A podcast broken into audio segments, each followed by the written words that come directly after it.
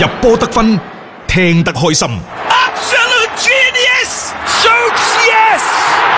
He's done it! 足球新勢力， It's magnificent!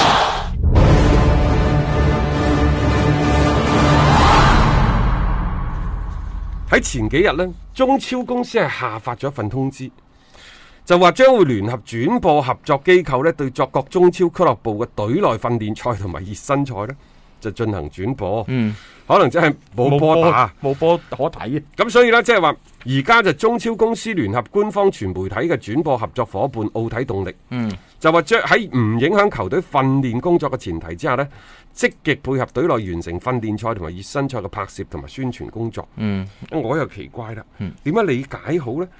預示住呢個中超聯賽越嚟越近，抑或預示住甚至乎今啊年就冇波打啦？大家就睇睇下隊內賽、練習賽訓練賽、練習賽就兩睇算嘅啫呢樣嘢吓， 咁同埋喺將呢啲嘅練習賽咁去公諸於眾俾大家睇，咁對於即係球隊，如果你真係備戰新嘅賽季嚟講， 呢個係咪一件好事呢？但係有時呢，有啲通知啊，各位，我哋要一品再品，嗯你細品。嗯喺呢份通知當中，中超公司就講到咧，受新冠肺炎疫情嘅影響，二零二零賽季中超聯賽開賽日期期尚未確定。嗯，亦就話中超公司講俾你聽啦，其實到而家係未定嘅，幾時開都未知。嗯，所以為咗做好中超聯賽嘅相關宣傳工作，為球迷提供更加多球隊嘅備戰信息，所以就開就展開呢一個所謂嘅隊內訓練賽同埋熱身賽嘅轉播，即係係咁嘅原因，所以就轉播，即係意味住未必有波睇㗎。當然啦。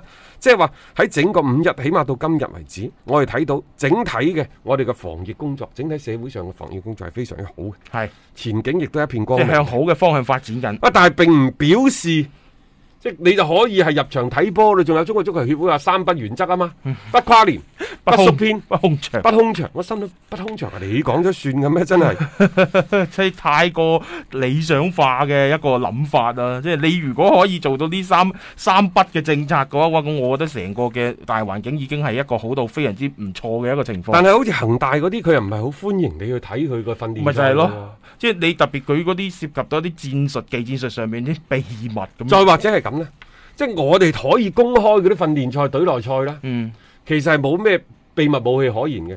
我真係要練嘅核心呢，我係唔會俾你睇到啊嘅，唔會㗎亦。都正常嘅。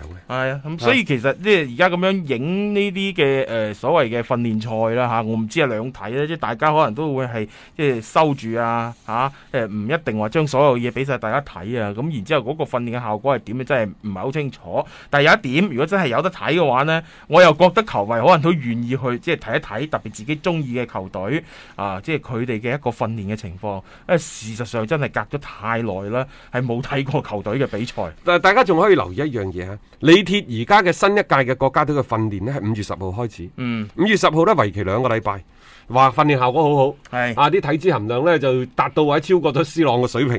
啊咁、好啦，兩個禮拜就五月廿四號結束。嗯。五月廿四號結束，然之後你翻到嚟需唔需要隔離呢？嗱，大家要睇下嚇。嗯咁啊，到期時啲外援翻唔翻到嚟？一翻到嚟呢班喺外國翻嚟嘅外援就一定要隔離。一定要隔離㗎，係咯，你即係趕唔趕得切，即係嚟緊你話相關嘅一啲賽事。咁啊，仲有一個，仲有一個好明確嘅信號係咩呢？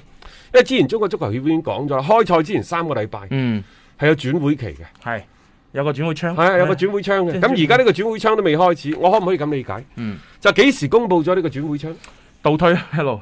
就倒推。係啊，呢個係一個比較明晰嘅信號，可以咁樣講啊嚇。包括即係頭先所提及提及過嘅一部分嘅啲外援咧，紛紛翻到嚟六國內。月底七月初、一個有一定概率嘅時間窗口，大家亦都可以睇下嚟緊嘅呢個禮拜，嚟緊嘅下個禮拜，嗯韓 K 就會開噶啦，啊啊，可能日職聯就會隨後跟上噶啦，嗯然之後德國嗰度又開噶啦，嗯，咁樣嘅話，當聯賽逐漸恢復，當然上述嘅賽事基本上都係空場作戰啦，係亦都唔排除呢中超可能就會開，但係我都係覺得即係話中國足球協會係咪而家仲應該去將一啲嘅方案諗得更更加細緻呢？嗯譬如話係咪主客場？嚇，主客場如果飛嚟飛去又冇觀眾入場嘅話，嗯，是否可以去打一啲嘅賽會？所以話有冇必要仲維持翻嗰個主客場？你啊冇觀眾入場嘅話，你即係涉及到嘅你。講主客場，你講嗰啲主場優勢呢啲，我覺得更加係情緒上面嘅一個諗法啫，更加多就係可能即係主場嘅一啲門票收入等等啦。誒、咁我覺得如果你唔俾觀眾入場嘅話呢，呢、個主客場相對嘅意義呢，就冇以前咁大。仲有一個講到觀眾入場，嗱，而家我哋未知道觀眾幾時可以入場，嗯，即係你可以討論咧比賽幾時重啟，係因為嗰個前提可能係空場，嗯，觀眾入場。悲觀啲講，今年都未必入得，嗯亦、就話甚至乎按照國際足聯嗰個醫學委員會嗰個主席所講嘅，喺疫苗未出嚟之前，嗯你最好冇入場。一年半啊啦。好啦， 入場之後，譬如話恒大呢度坐五萬人。嗯，到期時係坐兩萬五千人，坐兩萬人，嗯球迷與球迷之間每一個距離位要間隔一米、兩米、三米嚇、，仲有你睇波嗰陣時是否需要戴口罩？冇錯。就算呢個疫情過去，九月、十月秋高氣爽嘅時候，嗯係咪都係需要戴口罩？啊，到時冬天嘅時候會唔會有一個嘅再一次呢呢啲風全部險？呢啲全部未解決㗎，係啊，全部都係未知數㗎。所以唔使急住放球迷入場睇波咯。佢誒、呃英國天空體育嗰度已經講咗啦，佢哋呢，就算係英超開翻嘅時候，係佢哋都誒、呃可能冇球迷入場。嗯。佢哋會做一個虛擬嘅球迷嗯區，就係我哋所講嘅，就等於你打實況二零二零咁上下嘅啫。係就係、哦，場邊有人喺度歡呼啦，其實全部都係啲音響嗰啊啲，啲音響啲片嚟嘅 啫。你冇辦法，即係啊現場你係睇唔到。嗯咁但係通過電視嘅手段以虛擬嘅形式介入，嗯其實係提升你喺屏幕呢一邊嘅觀賽體驗，亦都未嘗不可嘅喎。係啊，可以更加喺呢方面去做嘗嗯嗱試。，啊但係如果中超做唔做呢啲嘗試呢？如果中超做呢啲嘗試嘅話，你體育動力同埋你嘅製作方 PP 體育嗰個，你就要考慮嘅咯。嗯即係如何去做呢一個嘅三維，嗯做呢啲虛擬嘅嗯影像出嚟。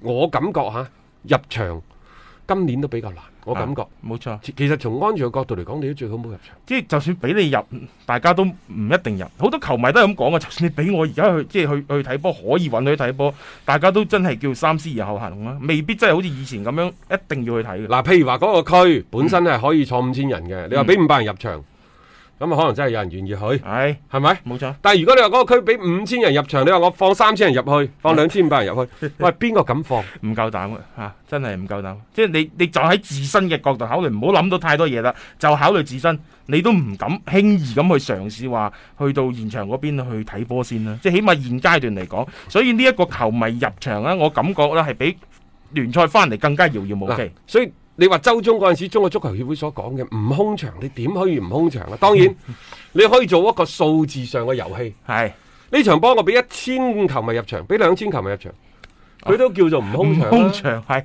佢可以啊呢、個得嘅喎，呢、個佢如果佢真係去捉呢啲自失嘅話，我真係有啲人喺裏邊去睇嘅嘛。但係你呢一千人、兩千人，你入場，你都要經過嗯。當地防疫部門嘅批准吧？冇錯，呢個係一個我我感覺係做一啲唔係好化算嘅嘢。啊！而家仲有，大家都話喂，咁今年嘅年票點辦啊？嗯，咁呢樣嘢暫時真係唔好考慮住啦。係啊，誒唔緊要嘅，個球會仲喺度， 個球會喺度嘅話，佢總會有開翻比賽嘅嗰一日，咁啊順延咯。即係對於球迷嚟講，我覺得呢個都唔會話有咩太大嘅損失。當然，如果真係誒、即係冇比賽或者真係唔能夠進行落去，咁我又覺得國家俱樂部會有相應嘅一啲即係措施會出嚟咯。嚇嗯咁啊，另外呢，就大家喺呢個禮拜都仲關心一個問題呢，就于漢超嗯下家喺邊度？因為于漢超周中出咗嚟之後呢，其實三日已經過咗去啦。嗯當然啦，許老闆可能呢一排呢，即係被造車嘅事情呢，忙到有啲焦頭爛係額。因為特斯拉又降價，係啊前前前前個禮拜又降價。嗯咁你知恒大造車抌咗好多個資本做到，抌咗好多個資源落去㗎啦。嗯嗯誒、只話于漢超呢家嘢呢，大家話佢可唔可以留翻喺恒大？我覺得以恒大一貫以嚟嘅作派呢，既然講炒，佢唔會做一啲自打嘴巴嘅事情、嗯，我都認為係啊。咁、嗯所以呢，即係話作為一個有情懷、有擔當嘅俱樂部呢，可能佢亦都會同于漢超好好協商。嗯誒甚至乎呢，就係、以誒、少收甚至乎唔收轉會費嘅形式呢，就將佢送走。即係等佢有波踢啦。係啦嚇，即係送去翻鄉下，翻翻大連踢呢，抑或係深圳街市踢呢？等等，即係大家仲可以商量。嗯。當然呢個商量呢，可能就要三方一齊去傾㗎啦。嗯，啊應應該我覺得都得嘅，主要即係恒大嗰邊又唔唔至於話完全冇商量嘅嗰種嘅即係態度，咁 OK 嘅呢件事，即係大家嚟一個最後嘅一個好聚好散咯。誒、呃因為我之前都講過，于漢超呢件事呢，佢自己亦都即係負上咗佢該負嘅一個責任啦，即係太多咁去周住嗰樣嘢唔放啊，冇必要嘅。跟住落嚟，大家點樣更加好咁往前去行嗰一步呢？呢度有先一重要點啊，因為之前呢，即係郭海東啊，包括以前大連人嗰個總經理啊石雪清呢，都講話恒大開除于漢超缺乏法律證據。嗯但係呢，其實喺周中亦都有一個反轉嘅，就係話廣州恒大淘寶足球俱樂部管理規定啊。佢哋咩四啊六頁五啊八條款二百三十八項細則等等，嗯亦就係喺上述呢啲二百三十項細二百三十八項細則嗰度呢，係揾到咗恒大俱樂部開除于漢超嘅嗯嘅嗰個根據。冇錯啦，即啊係其實都係按章去實際上你睇翻嗯呢，就係恒大入主以嚟過去十年。打咗幾多國內同埋國際嘅官司啊？嗯佢基本上未輸過，你可以睇到其實即係佢律師團隊嗰度其實非常之嚴謹。所以呢件事呢，我覺得大家就即係既 OK 然啦，發生係咗啦就坐落嚟，大家有傾掂佢咯咁將佢解決啦，係啦無無謂撕破面皮嚇。